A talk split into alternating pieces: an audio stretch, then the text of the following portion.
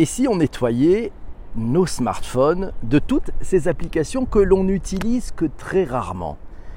À la fin de l'épisode enregistré hier, hein, l'épisode sur l'innovation frugale, l'innovation jugade, on s'est posé la question suivante avec les participants au podcast euh, en direct sur Twitter.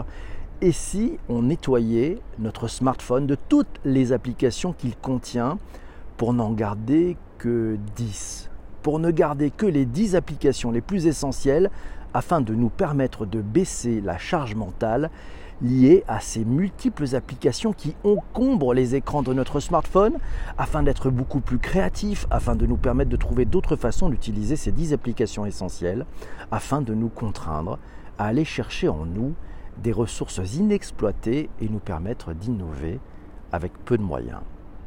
Et si le fait de ne pas avoir pléthore d'applications sur son smartphone, de ne pas avoir d'autre choix que 10 applications, était finalement une force pour innover encore mieux? Mais quelles sont ces 10 applications? Quelles sont pour toi ces 10 applications? On recueille les copies anonymes via le questionnaire Google Forms que tu trouveras dans la note de cet épisode.